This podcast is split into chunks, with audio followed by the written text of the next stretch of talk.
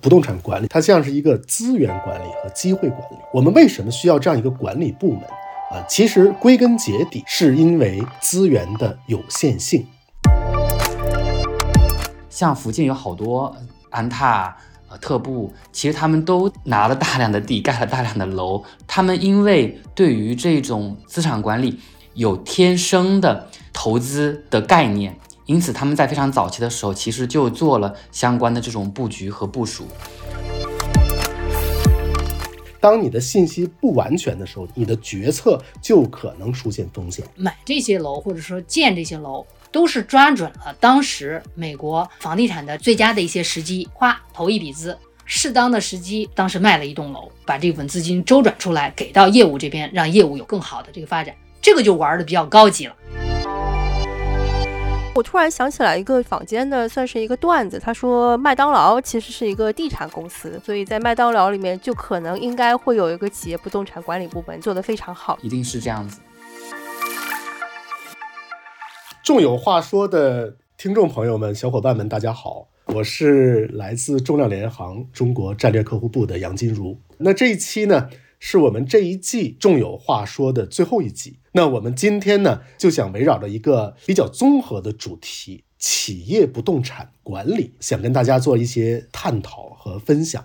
其实这个主题呢，在传统的房地产领域里面呢，并不是一个大家熟知的、经过深刻研究的这样一个主题。企业的不动产呢，就是说企业为了自己的生产和运营的需要，通过买卖、租赁所获得的地产以及房产，对它进行一系列的管理动作。那么，我们为什么去讨论这样一个主题？在今天，就是因为我们现在的企业的规模是越来越大的，对于我们。房地产的需求，单纯从面积上来讲，也是变得非常非常的庞大。企业花在不动产上的费用，只是排在人工啊劳力成本以后的。第二位的企业的运营成本，所以说我们去研究它是非常非常有必要的。当然，就这个主题呢，其实重量联行前段时间呢也发布了一个很重磅的报告《中国企业不动产管理图鉴》。那如果有感兴趣的小伙伴呢，也可以跟我们联系啊，我们也非常愿意跟大家去分享这份报告的具体的内容。那么今天的这一期节目呢？呃，我们同样有三位嘉宾跟我们一起在线啊。一个呢，就是大家都非常熟悉的赛米。Hello，我是 Sammy，是这档节目的制作人跟助理主持。大家好。还有一位呢，是我们的知行小镇的联合创始人蔡家伟先生。大家好，我是知行小镇的蔡家伟。很高兴能够在线上通过播客的形式跟大家去做交流。好，谢谢蔡总。那么，呃，最后呢，就是我们高通亚洲地产管理高级总监马琳琳女士。哎，大家好，希望我们接下来的分享呢，能够给大家一点启发。嗯，好的，谢谢三位啊。我们现在已经不单单的去在讲说一个办公空间面积的使用，比如说我们对办公环境的一些设计、办公设备的一些应用、碳中和这样一个领域之下，ESG 在企业不动产的一些技术的应用，以及我们现在在 ProperTech 叫企业不动产相关科技领域的一些应用，现在都进入了企业不动产大的话题之下。如果大家听过我们众有话说前面几期的小伙伴呢，我们前面讨论过属地不动产，也讨论过不同的不动产业态的话题。那么，如果把这些主题放在一起，在企业应用的情境之下呢，这是一个非常综合的、丰富的话题。我知道，像尤其马总和蔡总啊，都是这个行业里面的资深人士。那么，其实企业不动产这个概念呢，在西方国家其实已经走过了几十年的历程啊。可能对我们国内的企业来说呢，这个概念还比较新。就在两位的见证之下，这个 CRE 啊，企业不动产管理的这项职能和这个概念，两位在过去看到它的发展的历程是怎么样的？它是从哪儿来的？那现在呢？它处在一个什么样的阶段？将来呢，又可能会走向一个什么样的方向？其实我不是什么资深人士了，所以我就抢先发言了。我自己的理解呢，其实是国内的公司也是在这几年啊，可能这三五年越来越意识到了企业不动产管理的重要性，也在近几年呢加大了在这方面的投入和专业化上的这种提升和管理。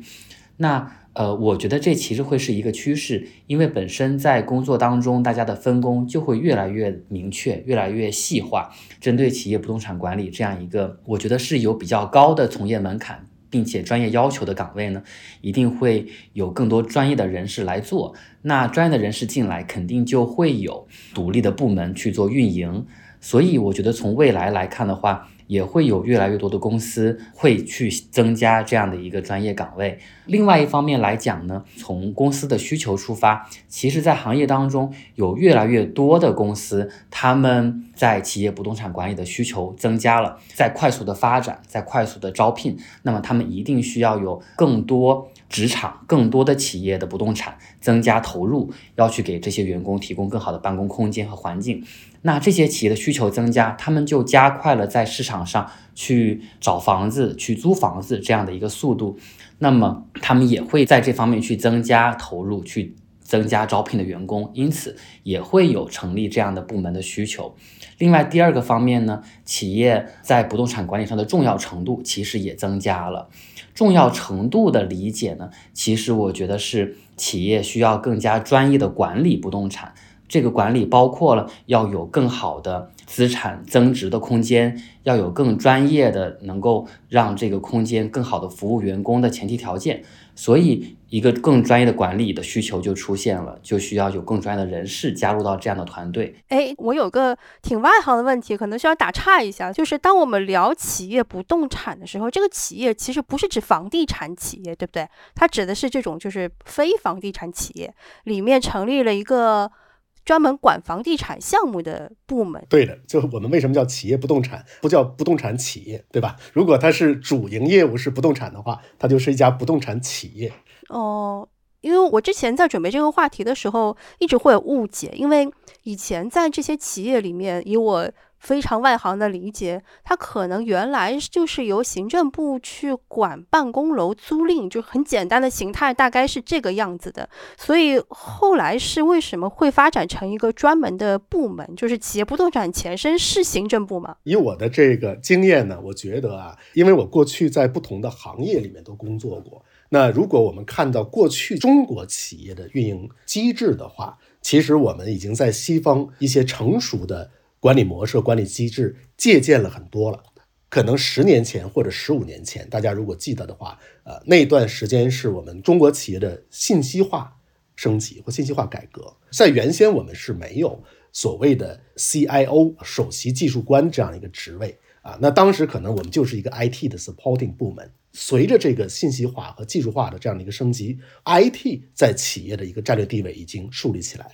所以我觉得企业不动产呢，它同样的是这样一个概念。那随着我们的企业的发展，从复杂程度上越来越复杂，而且呢规模上越来越大，那渐渐呢它就有了去建立这样一个体系的一个基础。那么西方的东西就渐渐的走到国内，然后去。本地化，所以可以这么理解，就是，嗯，无论在西方还是国内，这个概念都适用于一些超大型企业。我觉得并不一定只限于超大型企业，其实不管企业规模怎么样，只要企业它有呃充分的不动产管理需求，它其实都可以去建立一个这样的部门来对不动产进行管理。CRE 我们就叫 CRE 啊，Corporate Real Estate。那个 real estate 是这个概念，就是我们翻译问题啊，就是说是 corporate 当然是直接翻译就成企业，那么企业不动产的 real estate 就是有的人翻译成房地产，有的人翻译成不动产，但在国外可能更多的叫不动产 real estate 就是真正的资产，这个就是可以这么理解，或者把它理解成这个企业不动产为什么叫这个名字，这就是这个来由。每个行业都是有自己的发展的轨道。从开始不需要到需要，那么这个其实 CRE 这个部门呢，你看它第一个字母就是 corporate，企业发展了才会有了不动产的这个需求。如果你公司就两个人，你根本不需要真正的设一个什么 real estate 这个部门或者这个角色。它当然是企业发展到一定规模以后，呃，发现这个租地。或者甚至买地啊，有地方像台湾可以买地，这个建楼；像我们是国有土地，那只能是这个租赁土地，构建自己的不动产，就是楼宇啊什么的。所以这个过程呢，肯定是随着企业的发展，随着 business 的需求，才会产生这个职业。包括我自己，我在 Qualcomm 今年二十号我就二十年了，我自己其实从行政 transfer 过来的。因为什么呢？原来二十年前根本没有这个 real estate director 这个职位，没有，基本上都是挂在行政下面，行政那边帮着做。但是呢，我的 headquarter 美国，他们就这个像我们的部门叫 Qualcomm Real Estate and Facilities，这个部门已经成立了几十年了，就是所以他们启动比我们要早，而且呢，它 business 随着做大以后，在全球各个地方都有办公需求，因为它 business 在那边发展嘛，所以它一定会为了生意的发展，为了业务的需求，它会去租赁这个办公空间，甚至买地建楼或者租地建楼，有这样的行为，所以这个角色呢才会越来越被需要。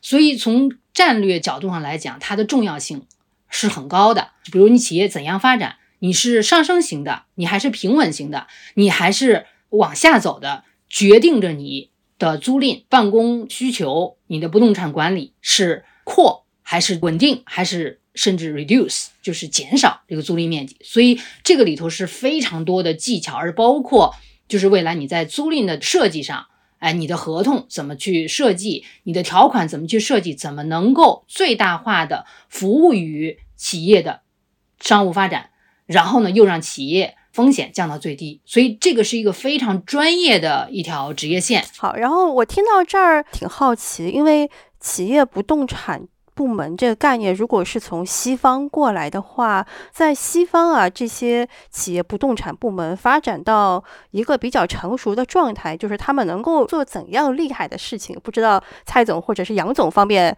分享一下你们听过的，就是西方的一些发展的一个现状吗？我最早接触这个行业以及圈子呢，其实当时是跟西门子的，也是叫大行政吧，走在一起。他们的行政部门呢，其实第一，在公司内部并不叫行政部，他们整个团队叫做 SRE 西门子房地资产管理集团。我当时觉得这个名字很有意思，又听起来很高端，完全不像是行政部门。另外，第二个不同呢，是它整个部门并不是一个费用中心。它并不是一个完全花钱，只是作为公司成本支出的这样的一个部门，它其实是一个利润中心。不仅花钱，它其实还自己每年有盈利。我觉得这个太有意思了。那他们具体的模式是怎么样的呢？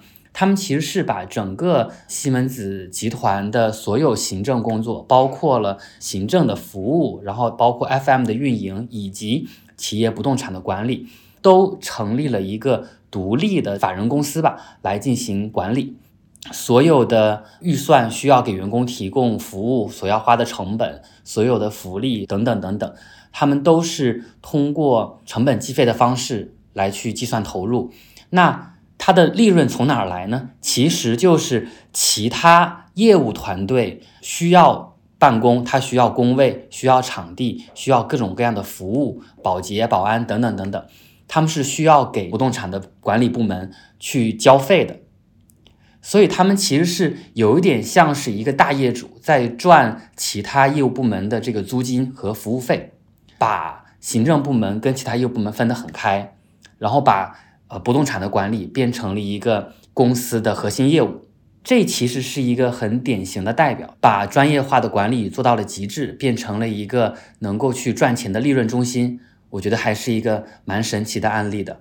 哇，那会不会就有一些部门不舍得交这个费用，就不太用他们的办公室啊？真的是有这个可能性的，因为它比较偏市场化的时候，就会有其他业务团队像你一样提出这样的挑战。他们有可能可以说，我花更低的租金，我去租别人的办公室，我去让别人给我提供服务好了。所以这也从另外一个层面去要求这个 SRE 的团队，他们要做出更好的服务，要提供更价值优惠的服务费用和租金，才能够留住他的这些客户。所以也是另外一种对于他们工作要求的驱动。据我所知，西门子呢，它有这个条件，绝大部分吧，它是自己从政府那儿租的地。建的自己的楼，建完以后，它就是一个房地产投资。然后呢，它具有这个条件呢，向内部去收取这个租金。叫我们来说，我们就是内部的一个 budget transfer 预算的转换，你你这个部门转那个部门，它所谓的盈利实际上是说作为管理这一方体现自己的价值。那另一部分，他比如在别的地方租一栋楼，或者说租几层楼，实际上来说呢，它不是一个真正的这个房地产盈利赚钱的模式。但它的那个模式应该怎么算呢？就是我在比如说十年前投资建了这个楼，我建了这个楼的成本摊销到多少年，跟我在市场上租一个楼多少年，这个的节省，这是他真正的盈利。这个就就是看财务上怎么去看这个问题，就只一个计算问题。最大的好处就像刚才大家讨论的，就是让他出租方等于是提供更好的服务，承租方呢提出更多的要求，或者说他可能要考虑一下自己的成本。核算最合理化的租赁自己适用的这个空间。嗯，我觉得这个真的是挺专业、挺复杂的一个部门，也想听听杨总的想法，因为您干这一块儿也很多年了嘛。您有没有听到过什么国外稳定成熟状态是个什么样的状态呢？我们从三个方面可以去看它和考虑它哈。那么第一个呢，一个成熟的 CRE 管理部门，我们去看它一个决策的宽泛度。也就是说，他到底能把这个决策做得多大和多深？同时呢，就是你要看他在做决策的时候呢，他在空间的跨度上和时间的跨度上能延展得多开。我们说谈战略，什么是战略呢？如果说我们只是在一个静态时间里面去看今天要处理的问题，那不叫战略，撑死是一个小的策略而已。但当我们说要战略的时候呢，那他就要有一个非常前瞻性的预判啊。当然这里面会有一定风险，但是你做的越系统。你做的越高级，你做的越成熟，你对未来的预判呢，你就会越准确。那第二个就是，当你有了预判以后，你的决策有没有足够的决策权？那么同样，你的决策和企业的实际发展是不是能紧密的结合在一起？我觉得刚才马总说的特别好。如果我们往前推，可能五年、十年，我们多数还集中在说：“哎呦，我的租期要到期了，啊，我是不是要换一办公室，或者我跟业主谈一谈？”明年我们老板说我要盖一楼，但如果你真的把它从一个大的系统的角度去思考的时候呢，那你可能考虑的不是今天的问题，可能考虑的五年、十年以后的问题。举个最简单的例子，我们知道房地产企业它一个非常 common 的手段就叫土地储备，它可以用今天的价格拿下土地以后去做十年以后的开发。但是，如果我们作为一个房地产的管理部门，他真正的了解企业在未来十年的发展，以及对企业不动产的需求的时候，那他是否可以做土地储备的这样的一个战略决策？也就是用今天的钱去拿今天的地。而我知道可能五年以后那时候的发展，但是像马总说的，我算总账来讲，这完全是一笔划算的账。那同时呢，我们有一些很大的以租赁为主的这样的一些企业呢，那他们应该在判断说，我如何去做一个系统的分析。让我整个的这个租赁的系统呢，看起来呢更完整，与市场呢更贴近。我不会说去吃到这个与市场信息不对称的亏。那举个最简单的例子，原先就是说我到期了我才去租，那现在我们越来越看得到的是什么呢？我可能没到期，我先租，我哪怕空一年，但是我赶到了，比如说疫情的这个是市场最低沉的时候，那我在最后算总账的时候，我还是可以。为企业省钱的，那么这就看到了说，哎，我的决策的宽度和时间的跨度，其实我看的比较长，这是第一个。那么第二个呢，我觉得一个比较牛的一个 CRE 管理体系，它就是有一个集中性和系统性。因为现在我们其实不光服务于我们的跨国公司，我们这边服务很多中国的本土企业。那我们看到它的一个困难点在哪里呢？就是属地特别分散。而这些 CRE 的管理决策呢，多数都在属地下面。那这样的话，我们就很难去一个全盘的考虑，去审视我们现在在整个集团的企业 CRE 的管理是不是系统的，是不是最优化的？那么是不是已经利用了我们企业规模效应，拿到了我们最好的 deal 等等等等这一系列。当你不集中、不系统的时候，你是很难发挥出它的优势的。这是第二点。那么第三点呢，就是对整个房地产服务生态的一个理解和利用。哎，我们现在讲重量联行也好，其他几大行也好，为什么他们在西方国家先盛行起来，然后渐渐的进入我们亚太区呢？那就是因为他们已经形成了一个非常平衡的、非常友好的互赢的这样一个状态。企业的核心 CRE 部门，它有自己的战略思考和战略决策。那么市场上呢，有一个非常健康的一个服务生态，能把这些事情执行下去。呃，所以说呢，这样的话，它其实是一个里应外合的一个呼应。那其实，在西方，比如说我们讲的 Amazon 也好啊，微软也好啊，Google 也好啊，它已经形成了全球的企业不动产的管理系统。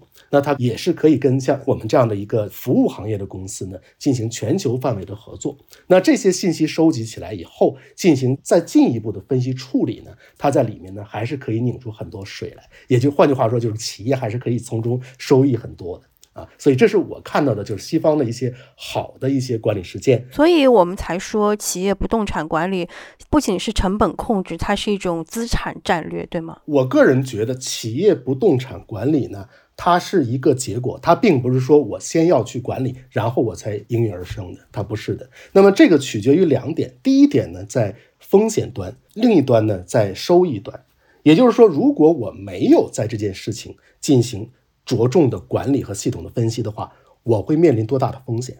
如果我原先只租一个五百平的办公室的话，我多租了两毛钱或少租两毛钱没问题的。但是如果说我的全球的租赁空间已经达到了一定规模的话，如果我在每一间办公室上都会付了超于市场公价的这个钱，如果我的楼宇买卖里面有很多的商务风险，有很多的技术风险等等等等，那给我企业带来的风险是巨大的。那我在不能承受这么大的决策风险的前提下，那我一定要以专业的人去管理管控这个风险，这是第一个。那么第二个呢？您也讲啊，就是说我们在讨论的是企业不动产管理，也就是他们并不是专业的房地产公司。那么它在于楼宇的一些，不管是在技术上，还有在楼宇的买卖或租赁交易的商务条款上。那同时呢，还有一些市场的趋势的判断上，这些信息对他们并不透明。当你的信息不完全的时候，你的决策就可能出现风险。那么我们也不能说现在最成功的这些公司，当你系统的去管理它的时候，它就没有进一步的降本或者控风险的空间，它一定会有的。所以说，这个部门从一个没有的阶段把这个部门建立起来。也就是把当时在那个静态平衡下的东西，我们通过不断的审视和调整和优化，能不管是成本也好，风险也好，系统也好，以及对将来的一些预判也好，等等等等，这些方面都可以得到很大的提升。那这是从收益端来讲。你刚才说是不是只是一个降本那么简单？那可能不只是这些。那收益端、风险端都会得到很好的改善。嗯，我觉得这点还挺有意思的，因为它作为资产管理，其实能做的事情比单纯的原来的办公楼管理要多得多。所以想听听看有没有遇到过什么具体的案例，是企业不动产管理部门能够做到的方方面面的好处，有些什么样的事情它是能够做到的呢？我觉得从不动产管理，它作为一种资产战略的意义来讲的话，本质上其实是一种投资的行为，并且像 Victor 之前有讲到，它其实是企业除了人力成本之外的第二大开支。那这么大的一项开支，我觉得对于企业来说就是一个重要的投资。如果是投资，一定会有对应的回报的预期。从不动产的管理来讲，一方面肯定是希望资产本身是能保值增值的。有很多的企业可能在一段时间的发展之后，业务不怎么样，但之前投资的这些不动产、房地产反而获得了很大的增值，这个其实就是一种回报。那另外从业务的角度来讲，做不动产管理和不动产这个投资规划的人，他需要有很多的决策的因素。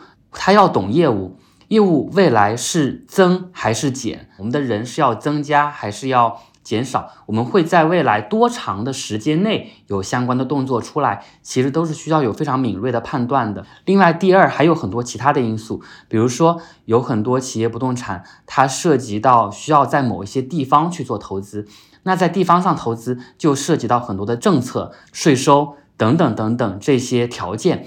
之前蔚来汽车它在合肥吧建厂，包括把总部搬过去，其实也是有相关的条件的考量的。那我觉得，其实这也是一个很好的案例啊，就是从不动产管理的角度，呃上升到了公司业务层面、公司战略层面的这种联动。作为不动产管理的人员啊，就真要做好的话，从业素质要求的是非常高的。Qualcomm 在南加州啊，叫圣迭戈的城市，我们有四十多栋自己的楼，是在不同的时期、不同的背景下购买的这个这个土地和建的这个楼，或者是买的楼。Qualcomm 当时成立这个部门，并没有说想着说一定要我在房地产上赚多少钱，因为我们主业不是这个，主业还是服务于自己公司的业务。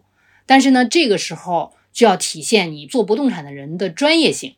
内部呢，你要特别了解你自己公司的业务发展趋势，你是不是一个朝阳型企业，你是不是一个上升型的业务线。然后对外呢，你要在大的这个房地产市场上。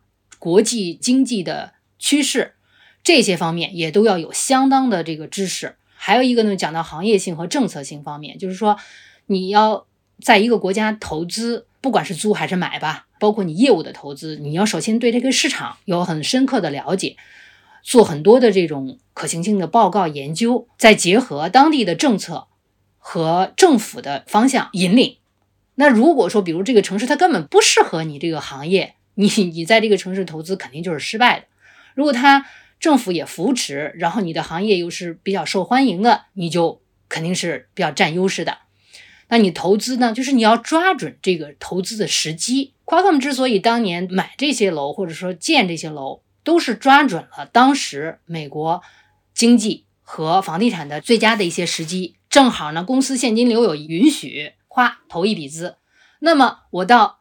适当的时机，比如说我公司现金流比较紧张，或者是我觉得现在房地产是在一个比较高位上，我也不需要那么多的房子了。比如现在这联合办公也好，或者什么也好，哎，那我就把这个地产这房给卖掉。前年还是大前年，我忘记了，就是我们当时卖了一栋楼，那这一栋楼回来有很多现金，可能他对其他的主业的，我是做半导体这个通信行业的，那我当时是需要这笔资金，假如说啊来做一个项目，那我这时候就把这个房地产。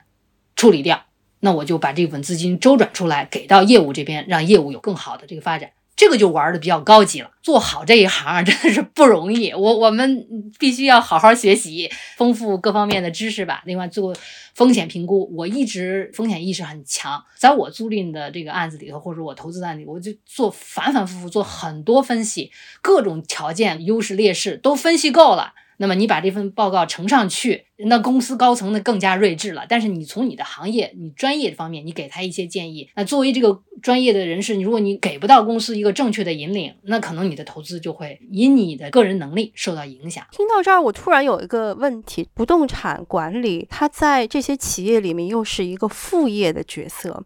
那么会不会有情况是，他那个立场跟他的目标，有时候会不会跟他主业的对副业的这个目标，就主要的业务的这个要求，两种利益会不会产生冲突？我觉得对于所有不动产管理的从业者来讲，他们还是要明白自己工作本身的核心价值到底是什么，也就是马总之前提到的工作期望到底是什么。从相关从业者的角度来讲。我觉得核心价值肯定还是要更好的赋能业务，更好的服务员工。所有不动产的租赁或者是办公空间的租赁，不是为了租而租的。包括像 Victor 刚才有提到，即使我们在超前的时间去做租赁，也不是为了租它而租，而是我判断未来的某一个时间我要用它，然后我们算总账发现提前多长时间租，甚至还更便宜、更合适。那所以，最终的目的还是为了要帮助企业更好的给员工创造好的办公环境，以及帮助业务更好的成长，同时还要做到降本增效，要控制成本。在此基础上，可能才会在剩余的精力的部分考虑到，那我这个空间资产是不是能够未来有更多增值的空间，才会有后续的一些操作方式。所以，其实它还是有自己核心的价值跟目标的。嗯，哇，这听着对人才的要求非常高啊，同时具备两边的思考角度。我个人觉得啊，抽象的来看，不动产管理它像是一个资源管理和机会管理。我们为什么需要这样一个管理部门？啊，其实归根结底呢，是因为资源的有限性。举个例子来讲，当时为什么我们在中国的，比如说我们推三十年、四十年计划经济那个年代，为什么我们没有人力资源体系？是因为整个市场上不存在人才的竞争性。当我没有人才的竞争性，我不需要去花大力去去获取人才，去增加我企业的竞争力的时候呢？那换句话说，那个时候中国的人口红利是巨大的，我随时想要我就能找到我想要的人的时候，那我是不会花精力在上面去的。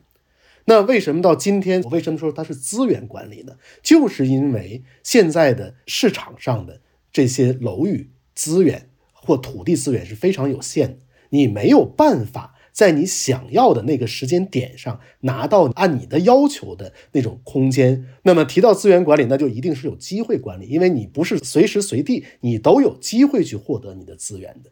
那你怎么样去掌控你的机会窗口？那在你有机会窗口的时候，你如何去做取舍？那这其实是在最底层的这个功能上的人在做的一件事情。我个人认为呢，就是在 C 二 E 这个行业呀，讲的比较高大上的话，你可以做成资产管理和投资，但是毕竟不能偏离你的那个主业啊，你公司主业还是。该什么是什么，但是我觉得从从业的人员来讲，也不要把他想象的那种特别夸张，就是一定要怎样怎样高资的人才能干这个事儿，也不一定。就是说，因为你根据你自己企业的需求和规模大小，你比如有的企业，我就是简单的选个地方给大家选一个办公的地点，需要的时候我就扩大点儿，不需要的时候我就减少点儿。甚至我联合办公啊，这个更灵活，对吧？其实就很简单，无非就是谈个判、选个址、签份合同就完了。像 Victor 最早提到的这个，就是提前储备一些资源呐什么的，这个都是适合的是比较大的企业和未来投资意向非常明确的。但是大部分的企业都是在不动产的租赁这块都是被动的，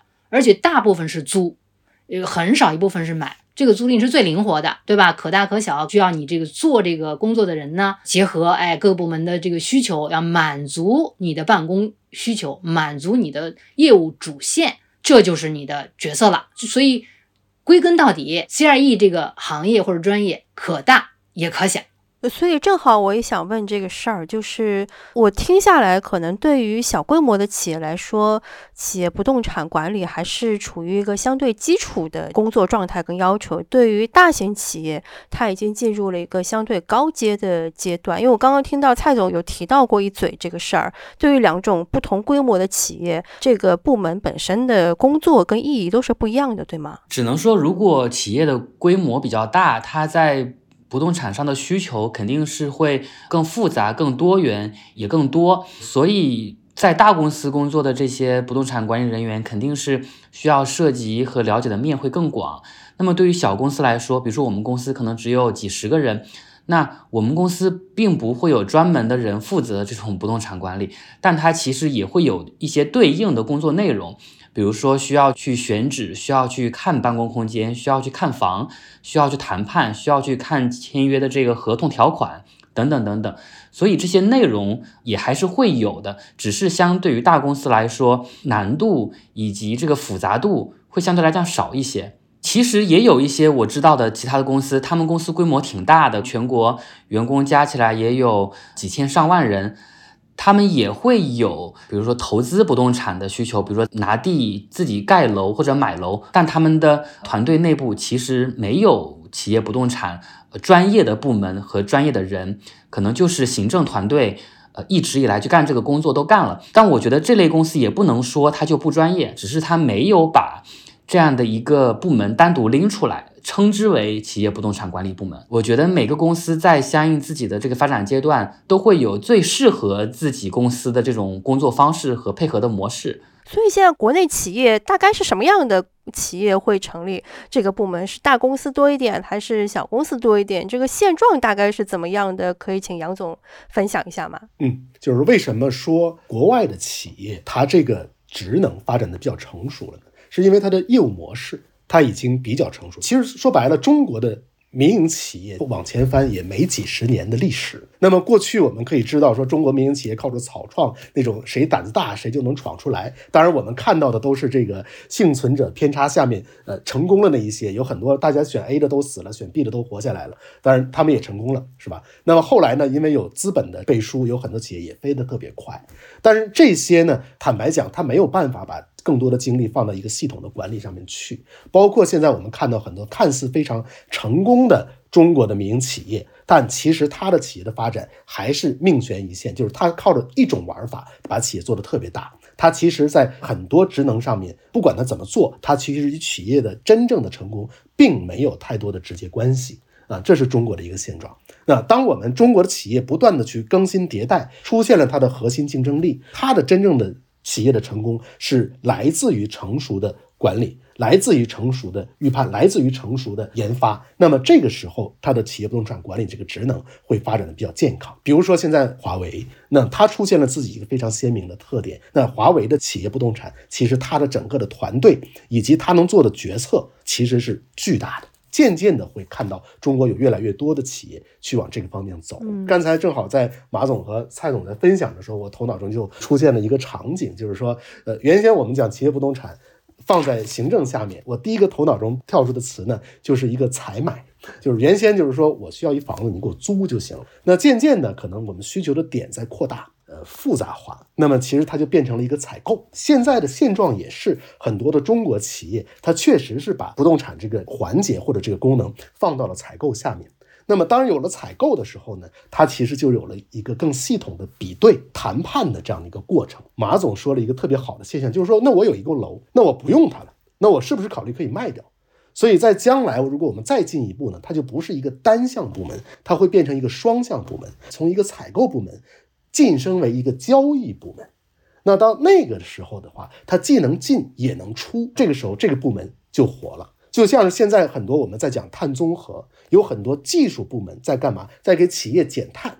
但将来呢，我们企业所分到的碳的 quota 可能是固定的。那当你这个技术手段达到了更进一步的标准的时候，你可能会节省下来这样的一个碳的指标。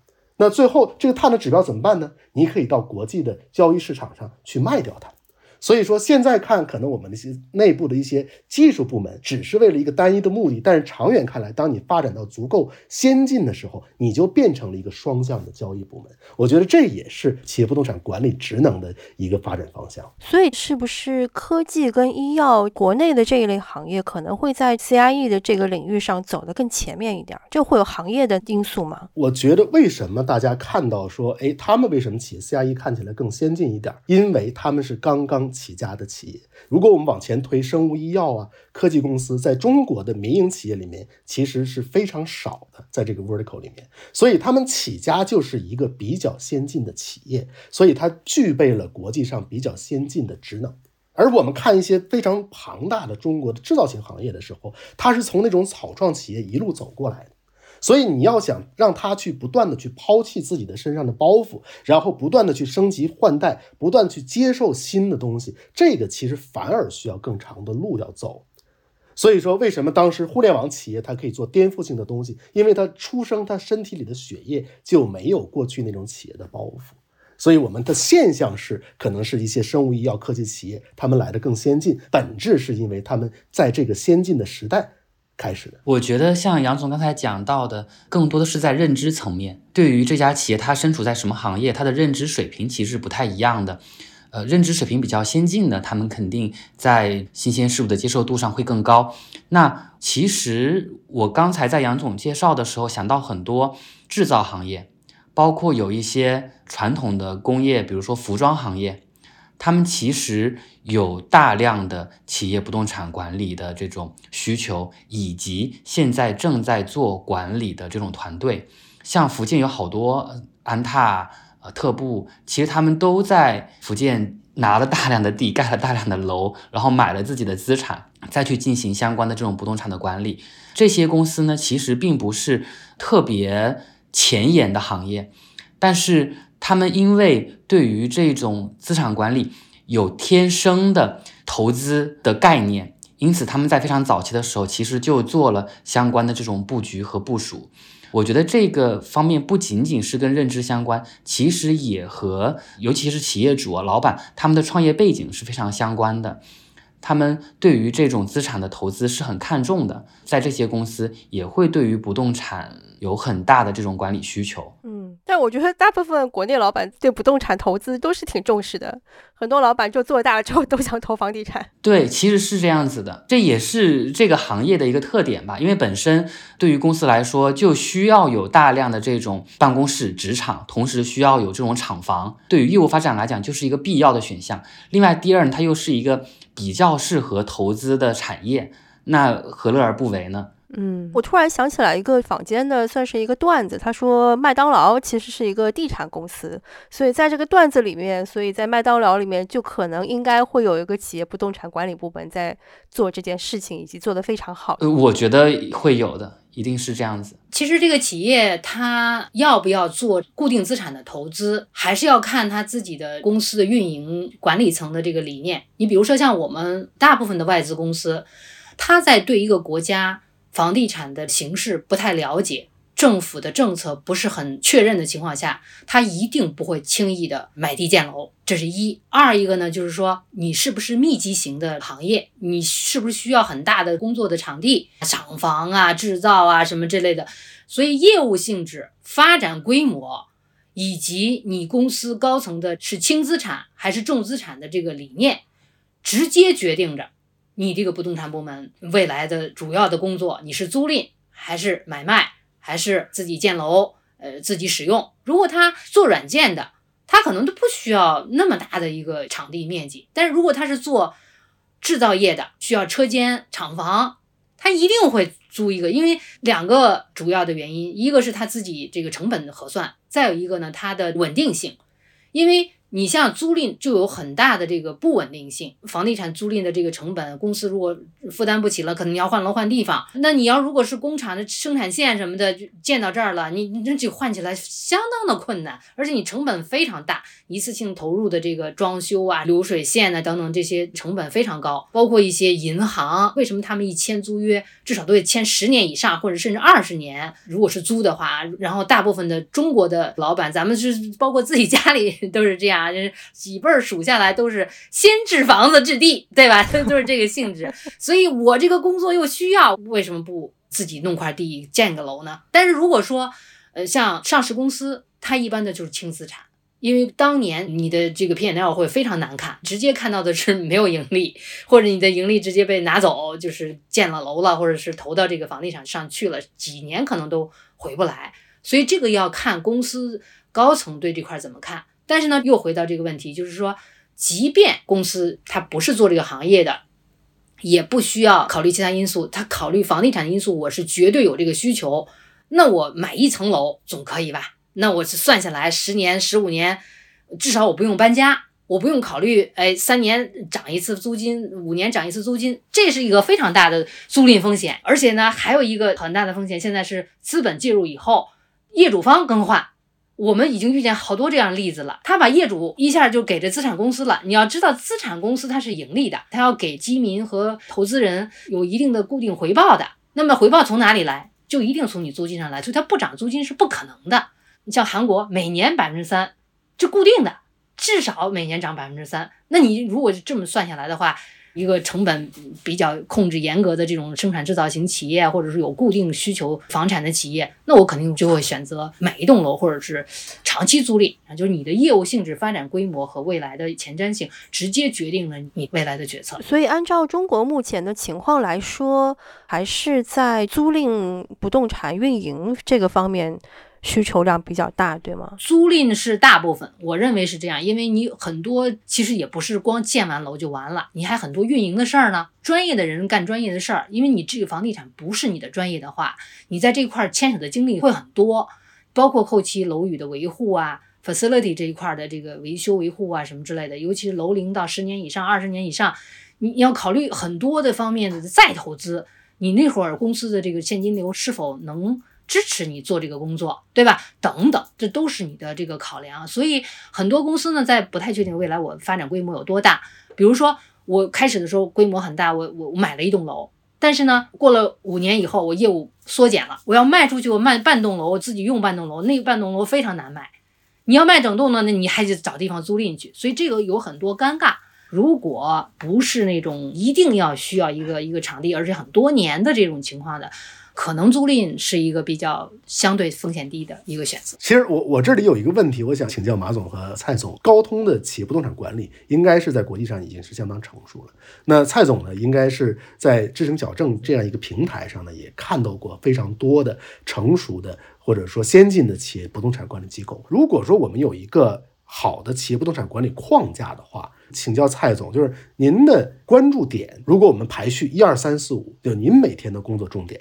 一定要抓的几个事情，您主要看什么呢？嗯，如果从管理的角度来讲，去挑重点的话，我觉得可能是不动产资源的利用率可能会是比较大的一个关注点。租赁每天其实都在消耗租金，那我真正不动产作为资源来讲，我的使用情况怎么样？我是有非常充分的利用率呢，还是说我可能利用率很差？其实就是一种成本的浪费。我觉得这个可能会是作为第一点。另外，第二点来看的话，我现在整体的这个不动产资源是否符合我当下的企业业务发展需求？未来我是不是接下来要租更多的办公空间，或者说要去调整、要去减更多的办公空间？所以我觉得这个是第二点。第三点来讲，从管理的角度，是不是有在运营或者说 FM 的管理过程中？能够保证我当下的资产是能够充分满足我现在的办公需求的，就是一个从运营管理的角度考虑，比如说能源、机电、消防安全、EHS 等等这些方面的这种管理指标。我觉得这三点可能是，如果是我说作为不动产管理者角度来讲，我可能会比较关注的方面。嗯，谢谢蔡总。呃，马总，我呢会跟一线部门保持比较密切的联系。他们业务部门呢是公司的最大的 driver 吧。他如果有新的业务、新的项目，有新的 headcount 的呃人员增长，我这边就会做相应的准备。那么我可能要提前甚至两三年就布局，因为你现有的楼啊、现有园区都是比较成熟的，不是说你什么时候想扩的时候就有了，都是提前两三年。恨不能就已经打招呼了，跟业主，我要大概在哪年会有多少多少需求，所以这个呢就是信心或者说你的资源来源于哪里，就是业务，所以要跟业务部门呢保持一个比较密切的联系，尤其是业务比较活跃的部门。另外一个呢，可能我会关注房地产的一些趋势，各个国家我负责的亚洲区的这些国家地区，房地产是供方的市场还是求方的市场？哎，是承租方为主还是出租方？比较占上风的这么一个市场，那么这个呢，就直接决定了我在续租啊、扩租或者减租这些方面我的谈判难度。如果说我观察到它这个，比如这个市场，呃，可能是一个上升的趋势，那我可能要提前考虑，一个是业务扩增会不会带来我的办公空间的需求，再一个可能要准备。他如果给我增长这个租金的话，那我有什么应对的方式？另外一个，如果说经济不景气呃，低迷这个国家或者地区，这个时候呢，他可能不希望我退租，那我提前想退租一部分面积的话，我就要着手提前布局，我怎样去说服他，能让我退租这部分，并且让我公司的损失降到最低。然后我会盘我手里的这些国家和地区的租约，大概都是在什么时候到期，那我会拉一本账。提前一年多，我就会在这里头酝酿，我是扩租加续租，还是减租加续租，还是只续租等等。那么这个里头就要可能要跟很多的部门，包括财务啊、这个人事啊、业务部门等等的这些部门，可能要都做一些沟通。我为什么提前一两年做这个工作呢？如果谈判谈不下来，假如说有的业主砰一下把租金给你涨到个百分之十几，你接受不了了，你的应对。方式是什么？你是搬家还是留在这儿？要做一些成本的各种 model 的测算。比如说你搬家，你谈何容易啊？装修啊，这个中间的人工耗费呀，搬家对业务的影响啊，成本等等。所以你要盘一盘你的到期日期、地产的这个状况，要看市场、看业务趋势，提前布局，提前做好准备。明白，明白。那我追问您一句啊，那如果我们抓结果的话，您的老板给您设的 KPI 是什么呢？每年到年底的时候，如果您跟他去 review 的时候，您今年干了这么多工作，跟业务部门沟通，不断的去审视这个市场状况，是吧？那么您怎么说？今年这一年，您最后的 KPI 的达成情况？这个 KPI 呢，可能要根据你自己手里的管理的项目的情况。像一九年，我拿了地在新竹，要给公司建一栋楼，那么我跟当地的科管局去谈判，谈下来一个什么样的租赁价格，然后呢，测算我现在付给新竹科管局的这个租金，还有我的建设成本也好，都摊算下来，摊到一个十年的周期上，或者十五年的周期上，什么时候能把成本折算完？测算的好的话啊，成本控制的好的话，十年以后，那我就是白用这个办公楼了。然后这个地上建筑物的资产也是我的了，那我这个部分产生的可不可以算我的业绩呢？那么作为租赁来讲，这个 KPI 设置的会很多方面。第一，正常的情况下，这个楼的租金涨幅是多少？First offer 是多少？那么我经过几轮谈判之后，我最后拿到的是多少？我这个 saving 是不是我的工作业绩呢？是。然后你这个数不能乱搞，要有依有据。市场是什么样的？业主方对你公司是怎样的？你最后拿到是怎样的？那么新租赁，你的谈判条件谈了多少 rental free，要了几个免费车位，中间的这个涨幅你控制到怎么样的一个比例等等的，都是可以量化的。还有一个最重要的是不能够拿金额和数值来算的，就是你对这个市场的判断和对业务的配合。就像我刚才说的，我为什么提前两三年我就布局这个事儿，就是。等他业务部门需要的时候，我啪扩租的地方我找到了，而不是说让人家等你两年以后，我等到空置的再给你吧，那你所有的业务就耽误了。这个是不是也是一个指标？所谓的这个 KPI，我认为它是可量化，有一部分也有一部分不可量化的。像不可量化就是你对部门的支持是不是在需要的时候支持上了？公司财务控制预算需要减租的时候，你是不是帮他谈下来了？公司需要业务增长。赶快在某个地方找一个楼，你是不是在第一时间冲上去把这个事情给它解决掉了？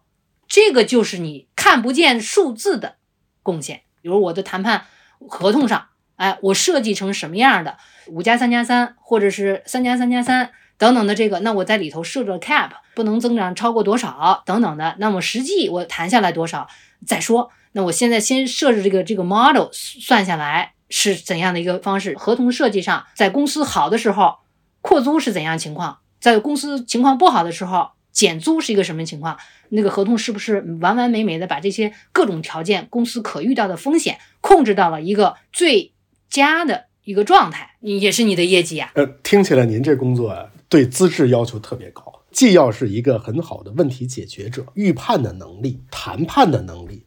financial calculation 这种财务核算的能力啊，等等等等。你说对了，没事，这个不容易这一行，我也不是做的很好，试图做的稍微好一点点儿，确实起到一个 supporting function 的这个作用。你看这个职能啊，在企业里扮演的这个重要性是越来越大了，然后呢，所能创造的价值也越来越大了。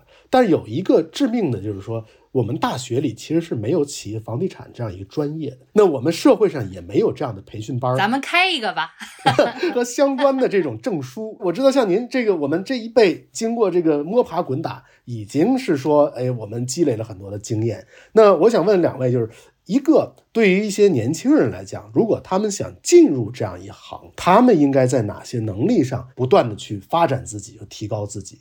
那么第二呢？您二位从一个成熟的企业不动产的管理的机构来看，如果给一些正在组建的和正在发展的企业不动产管理的部门，那么他们应该注重哪些对年轻人的培养？其实我自己个人感觉呢，这样的一个岗位有一点像是一个产品经理。我们在说一个产品经理的时候，他其实是一个真正统筹的角色，他需要了解用户需求，然后也需要了解开发的难度，也需要。考虑这个产品之后的盈利模式、发展模式和市场推广的方式等等等等。类比到企业不动产也是这样子。作为一个企业的 CRE，一定要了解需求，公司的发展需求、公司的业务需求，也要了解员工的需求。那只有真正了解这些需求，才能够作为做一个好的 CRE 项目的前提。不了解需求，方向都错了，根本就没法弄的。所以一定要了解需求。那第二个部分其实是去做整合和分析的能力，就是在了解到这些需求之后，要去看市场，要去看商业地产行业的整体情况。像马总刚才讲到，到底是买方市场还是卖方市场，是属于租金上升的环境还是下降的环境？了解到这些信息之后，那非常重要的能力其实是整合和分析，要去做出。真正适合企业的方案，那我觉得这是一个产品的方案。另外，达成方案之后呢，要有非常强的沟通能力。这个沟通能力既包括对业主的沟通，也包括对内的、对老板的、对员工的、对业务部门的沟通，协调各个部门的人要去获得大家的支持。真的，一个好的 CRE 真的是一个产品经理，他需要有非常好的统筹项目的这种管理能力。我完全同意。我认为 CRE 的角色呢，在我看来啊，就是一个意识，三个能力。一个意识呢，就是这个服务意识。无论怎样说，你这是一个 supporting 的 function，你是个支持部门。那支持部门最大最大的特性就是你的服务。你要给内部或者外部提供服务。那么能力方面呢？一个是嘉伟总刚才提到的这个协调沟通能力。你不是你自己选了楼就完了，而是你要选的楼让大家都满意。那这个里头就有很多的协调和沟通工作，把大家的需求能够放到你的合同里头，并且有保障的执行下去。第二个重要的能力呢，就是你的谈判能力，包括内部的谈判和包括外部的谈判。内部谈判就是说你不可能所有的面面俱到，你要挑重要的。核心的满足掉，你不能所有要求都满足，那你也达不到。那么外部谈判能力就更加重要。很多人就是 CRE 放到 facility 下面去，或者放在行政下面去，他很多他不懂得去谈，怎样去谈，怎样设计这个合同，能让你的利益最大化，能让你的风险最低化。第三个能力就是学习能力。有了这个学习能力，你什么专业的能力呀，什么这个那个能力，其实都不在话下。因为人天生下来谁都不是什么都会的。CRE 这行业在中国也就是十几年的历史，谁都不是专家，每个人都要不停的学习、学习再学习，你才能够满足公司业务对你的。要求好，我们今天讲了很多关于企业不动产管理部门的细节的部分，包括很多前瞻性的部分。那在这个节目的结尾，我们给那些还没有成立企业不动产管理部门的那些公司一句话安利。我们要不先从杨总开始？企业可以按照自己的实际情况来不断的去发展这个部门的一些能力和职能。重量联行呢？也愿意跟大家一起去探讨这样一件事情。如果有需求，可以联系我们。结了个非常专业的尾啊，蔡总来给到一句话安利有没有？对于企业来讲，没有必要一定要去成立或者建立一个这样的部门，但是呢，一定要关注企业不动产管理的这种专业建立，要注重员工的这种专业培训的提升，因为这种对于内部员工的培养，一定最终的价值会反馈回到企业身上的。嗯，然后我们最后把话筒还是交给马总，好不好？如果企业有需求的，我觉得你应该设置这样的职位和部门；暂时没有的呢，也要去了解这个行业，只会受益。好的，那今天这期节目就差不多结束了，也是感谢大家收听，同样也是感谢大家的第一季的陪伴。希望大家也能从重量联行的各位专家和朋友的分享当中去获益。非常感谢大家，拜拜。谢谢，好，谢谢，拜拜，拜拜，拜拜，大家。